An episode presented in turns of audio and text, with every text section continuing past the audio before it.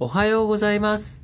2021年2月10日の配信です。国連安全保障理事会の北朝鮮制裁委員会。この下で、えー制裁違反、北朝鮮の制裁違反の有無を調べている、えー部署によるとですね、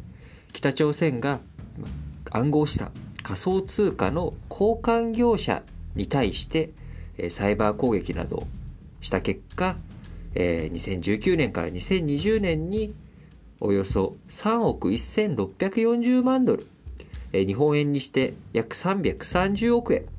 こちらを強奪したと指摘する報告書が出されました。えーこちら、えーかき集めた、えー強奪したお金を使って核・ミサイル開発この資金源になっている可能性があるという報告です。え北朝鮮の当局によって、まあ、外貨、えードルですね。こちらを、えー取得するためのサイバー攻撃、えー2018年に初めて指摘がありました。北朝鮮、えーサイバーテロというようなそういった、あのー行動えー過去にはですね、あのー企業に対してもそういったことをしていたということでかつ現在、あの